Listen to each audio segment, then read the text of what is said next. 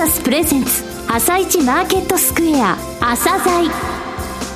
この番組は企業と投資家をつなぐお手伝いプロネクサスの提供でお送りします。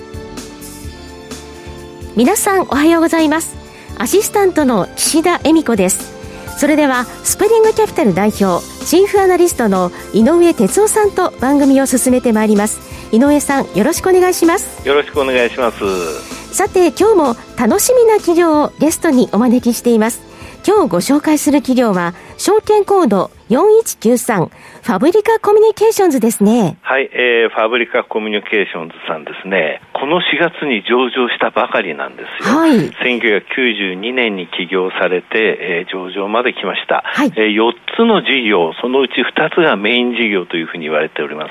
えー、この内容とそれから成長戦略ですね。えー、じっくりお聞きください。はい。朝鮮今日の一社です。朝鮮今日の一社。本日は証券コード4193東証ジャスダックスタンダードに今年2021年4月に上場されたファブリカコミュニケーションズさんをご紹介いたします。お話しいただきますのは代表取締役でいらっしゃいます谷口正人さんです。本日はよろしくお願いします。はい、よろしくお願いいたします。上場されてまだ2ヶ月ですね、はい、えー、フレッシュな企業さんですが、えー、自己紹介を兼ねてですね、御社の掲げていらっしゃるミッションとか、事業内容ですね、はい、こちらについてご説明ください。当社はですね、えー、世の中にある様々な問題や課題をですね、新しい発想と最新の、まあ、テクノロジーで解決し、うん、人々の暮らしがより安全に、より豊かになり、未来への希望に満ちた社会を実現することを目指しておりまして、まあ、ミッションとしては、テクノロジーで社会の課題を解決するというものを掲げております。はいそのためですね、まあ、現在顕在化している社会のニーズはもちろんのこと、これからのですね、未来の社会の姿を思い描き、そこで必要となるであろう、サービスや解決すべき課題にフォーカスし、今までにない斬新なサービスを、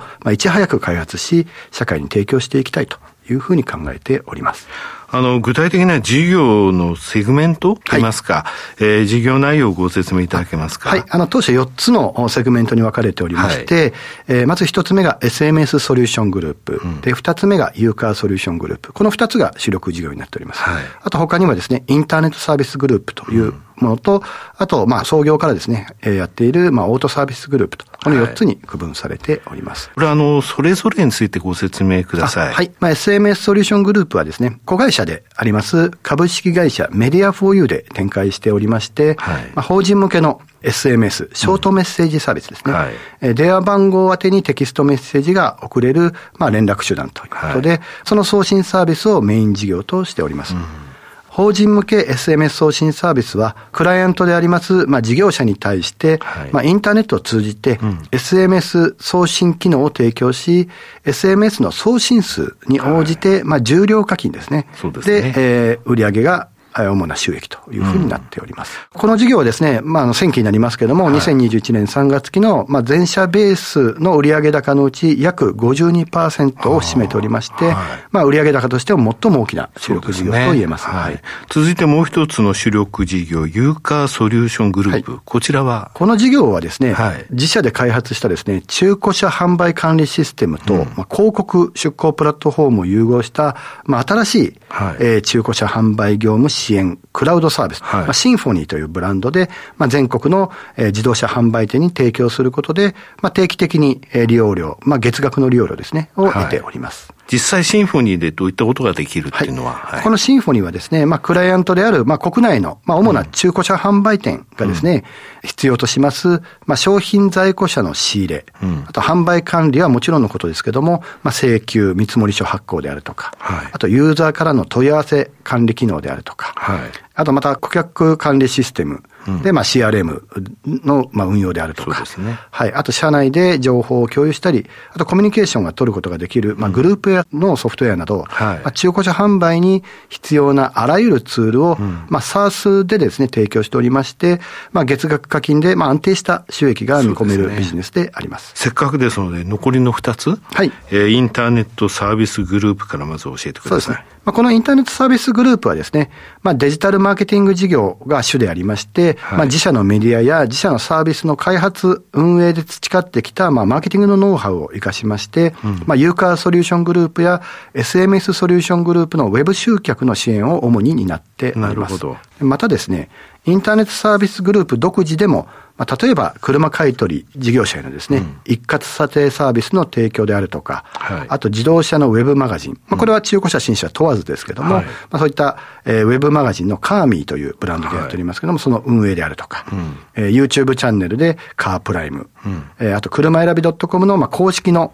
えー、YouTube チャンネルもこちらで運営しておりまして、まあ、様々な自社メディアやサービスを展開しております。なるほど。はい。まあ、これらの運営によってですね、まあ、日々、えー、蓄積されていきます、まあ、最新のマーケティングノウハウやテクノロジーというのは、うん、まあ、当社グループの各事業のですね、推進のために当然フィードバックされまして、うん、まあ非常にシナジーが効いていると。はい、で、当社グループのまあさらなる成長のために、まあ新規サービスの開発にも乗り出していると。なるほど。またこの3月期のですね、売上に占める比率というのは全体の約5%程度と、まあ小さいんですけども、うん、まあここから新しい事業を生み出していきたいというふうに考えております。すねはい、大切な5%ですね。そうですね。ここから各事業の推進のためのフィードバックっていうもの、はい、そういうネタみたいなものもここから得られるそうですね。すねあの、機能的な部分もあるということですね。うん、はい。えー、最後のオートサービスグループですね。こちらについてもご説明ください。はい。えー、このオートサービスグループでは、はい、まあ自動車の板金塗装、レンタカー事業とメンテナンス事業の2つで、えー、構成されておりまして、はい、えー、ファブリカというブランドで展開する BP レンタカー事業ではですね、うん、損害保険会社であるとか、まあ、損害保険代理店様から依頼を受けて、はい、えー、事故で損害を受けた自動車の修理と修理期間中の台車となるレンタカーの貸し出し、はい。そしてですね、事故車両のですね、引き上げる、まあ、レッカーサービス等をですね、ワンストップで提供するサービスであります。まあ、当社が独自に開発した工程管理システムと、まあ、検査体制、はい、で有料な工場ネットワーク、えー、こういったものをですね、駆使して、まあ、単納期かつ高品質のサービスを提供しております。はい、また、メンテナンス事業はですね、はい、まあ、当社の創業ですね、うん、創業時からやっておりまして、自動車の整備事業、うん、主に車検ですね。で、愛知県春日井市というところで、まあ、国土交通省中部運輸局の指定工場としてですね、車検整備や、まあ、新車、中古車の販売サービス等を提供しております。この事業はですね、当社グループが、まあ、開発提供する様々なまあ、IT サービス、まあ、自動車関連の IT サービスの、まあ、実験店舗としての役割も有しておりまして、はい。はい。ユーカーソリューショングループが提供するシンフォニーなど、あらゆる IT サービスの試験導入、うん、あと、まあ、ユーザー評価をですね、開発時にフィードバックすることで、まあ、サービス品質の向上に、えー、役立てております。はい。また、この3月期の売上に占める比率はですね、まあ、全体の約23%程度ということになっております。さて、御社の強みですね、あと他社との差別化、はい、えー、成功している部分についてお話しください。そうですね。まあ、まず主力事業の一つ、SMS ソリューショングループ事業の強みはですね、はい、まあ、直販営業体制と、まあ、長年培ってきた、まあ、マーケティングのノウハウ、うん、そして、まあ、顧客サポート体制の充実というものが挙げられます。はい。SMS を利用するクライアントはですね、やはり大企業が多く、うん、まあ、すでにそういった企業に対する営業網を持つですね、まあ、代理企業ですね、はい、と代理店契約をする場合が多いのですけども、まあ、当社ではですね、まあ、ウェブマーケティングのノウハウが非常にありますので、そういったものを駆使して、自前で集客をし、うん、専門知識を持つ当社の営業スタッフが顧客のニーズに合った提案をすることで、うん、まあ、契約につなげていると。なるほど。まあ、その結果ですね、まあ、代理店手数料なども必要なくですね、はい、まあ、他社に比べ、まあ、収益性も高くなっている。なるほど。でまたですね、うん、導入後に、まあ、API などの開発が当然必要な場合が多いんですけども、はい、まあ、そういった場合のサポートであるとか、うん、まあ、あと本人認証に限らない、まあ、業務連絡や督促、はい、事前通知などですね、まあ、利用用途の提案などもコンサルまあ、がですね、優れているということも強みになっている。なるほど。えもう一つの主力事業、ユーカーソリューショングループ事業における強みですが、はい、まあ、先ほどお伝えした通り、まあ、中古車販売管理システム、シンフォニーという名称ですね。まあ、その特徴の一つとして、中古車情報の入力業務の簡素化が挙げられます。通常であれば、10分から15分ほどかかっていた入力業務をですね、ほぼほぼ自動化することで、150項目以上のデータをですね、はい、まあ、わずか30秒ほどで入力できるスマート仕入れ登録という機能であるとか、はい、あと一度にですね、うん、10サイト以上のですね、中古車情報サイトに、えー、掲載ができたり、まあ当然掲載を落としたり、うん、えー、金額を変えたりとかですね、はい、まあそういった管理が可能な広告配信プラットフォームを備えていることが強みであります。これはですね、いわゆる e コマースのプラットフォームってあると思いますけども、はい、まああれと同じようなものの中古車版というふうにお考えいただければいいかなというふうに考えております。えー、市場環境をどうお考えになられていらっしゃるか、また今後の重点施策ですね、成長戦略などについてお話しください。えー、主力事業の2事業について、えー、申し上げます。まずですね、はい SMS ソリューショングループ事業の市場環境、業界動向ですが、うん、まあ国内の SMS 市場はですね、はい、企業や行政のまあペーパーレス化であるとか、はい、まあ DX 推進により、年々非常に需要が高まってきているというふうに認識しております。はいうん、またですね、まあ本人認証の用途がですね、非常に多いと。で、これはいわゆるあのアプリなんかをインストールして、電話番号を送信すると4桁番号返ってくるという、まあ、認証なんですけども、はい、それに限らずにですね、うん、えー、マーケティングであるとか、業務連絡など、まあ、様々な用途へと広がっておりまして、えー、マーケットが大きく拡大しているというふうに言えると思います。うん、はい、そのためですね、これからの成長戦略といたしましては、まあ、業務連絡、督促、事前通知など、本人認証以外の用途開発に、まあ、注力をいたしまして、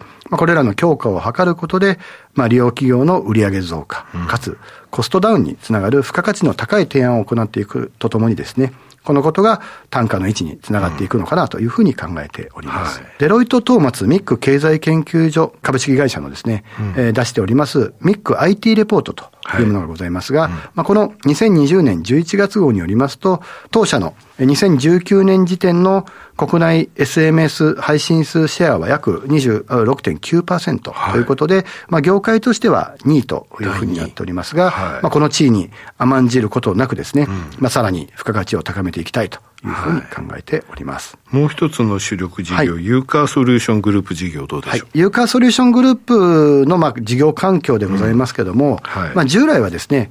例えば自動車整備に特化していた、まあ、事業者ですね、はい、であるとか、まあ、そういった方々がですね、まあ、新車リースや中古車販売といった、うん、まあ、車両販売に新規に進出をしてきておりまして、はい、まあ、本業の整備事業での顧客獲得を進める動きが活発化しております。うん。またですね、ガソリンスタンドなども、はい、まあ、石油事業による収益獲得の一環として、はい、車両販売に進出するケースや、まあ、大手カー用品店などもですね、はい、車両販売に新規に進出する例が見られることから、うん、中古車販売店というのは、まあ、総じて増加傾向にあるものというふうに考えております。このような事業環境のもと、新規拠点拡大と営業効率の強化を行うことを考えております。まあ、新規の拠点ですけども、2022年3月期中に新規営業拠点の開設を予定しています。うん、また、即戦力人材の確保とマネージャー層の育成を行っていくとともに、自社の営業活動の効率化アップのため、はい、第二世代の営業管理システムを今開発をしております。うん、またですね、矢野経済研究所が出しております2021年版自動車アフターマーケット総覧によりますと、中古車販売事業者数というのは約3万店舗とのことですけども、はい。うん、この3月時点で我々のですね、シンフォニーの導入実績というのは、まあ、2837社となっておりまして、うん、これをですね、まあ、セグメントのまあ中期目標となっておりますけれども、2030年にまあ1万社まで拡大したいというふうに考えております。うんはい最後になりましたが、リスナーに向けて一言お願いします。当社はですね、創業からまあ29年目になっておりまして、まあそこで上場という一つの節目を迎えましたけども、まあさらなる成長のためにですね、必要なミッションであったというふうに考えております。これからもですね、今までの経験を生かし、企業価値の向上に向けて、まあ誠心誠意努力していきますので、応援のほどよろしくお願いいたします。谷口さん、本日はどうもありがとうございました。はい、ありがとうございました。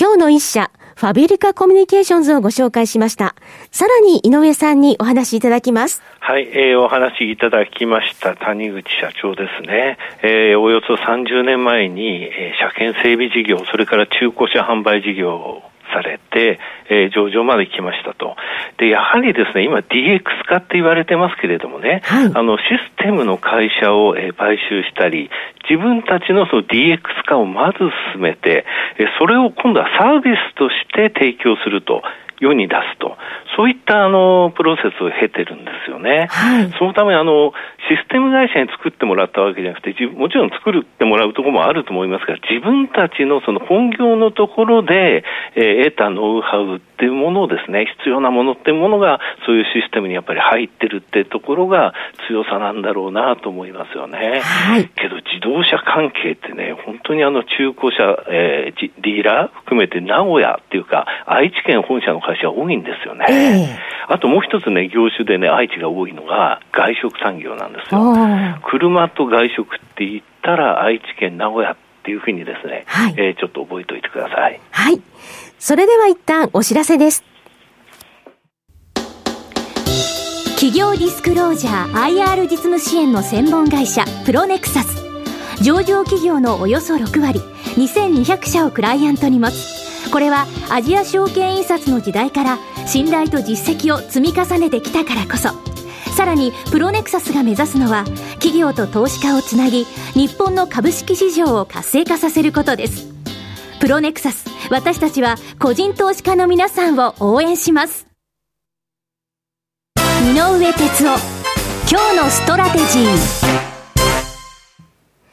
それでは、井上さん、後半の解説もよろしくお願いします。はい、えー、アメリカの方はね、SP500、ナスダックと史上最高値を更新して、ちょっと調整と。えー、ダウについても、えー、ザラバですが、終値ベースの史上最高値をタッチしたっていうこともありましたんで、はい、まあ、堅調な相場状況なんですけれどもね、これね、なかなか空売りっていうか、売りから入れないっていう状況が出てるんですよ。はい、1月の末にあの、ロビンフッダーズって言われるですね、あの、個人のネット証券使ってですね、手数料がただなんで、売買繰り返して、SNS でいろんな銘柄を拡散するような、そういうあの輩が出てきたんですけれども、えー、彼らがね、ヘッジファンドをやっつけようっていうふうに言ってたんですよ。はい、で、そのヘッジファンドっていうのは、ショートセルって言いまして、空売りをやるファンドなんですね。えー、具体的にはメルビンキャピタルっていうですね、ファンドがあるんですが、1月の末にこのロビン・ウッダーズ出たら、1月のパフォーマンスがなんとマイナス53%あったんですよ。まあ、踏まれた踏まれたって感じで、2月に22%、えー、月次のリターン上げたんですが、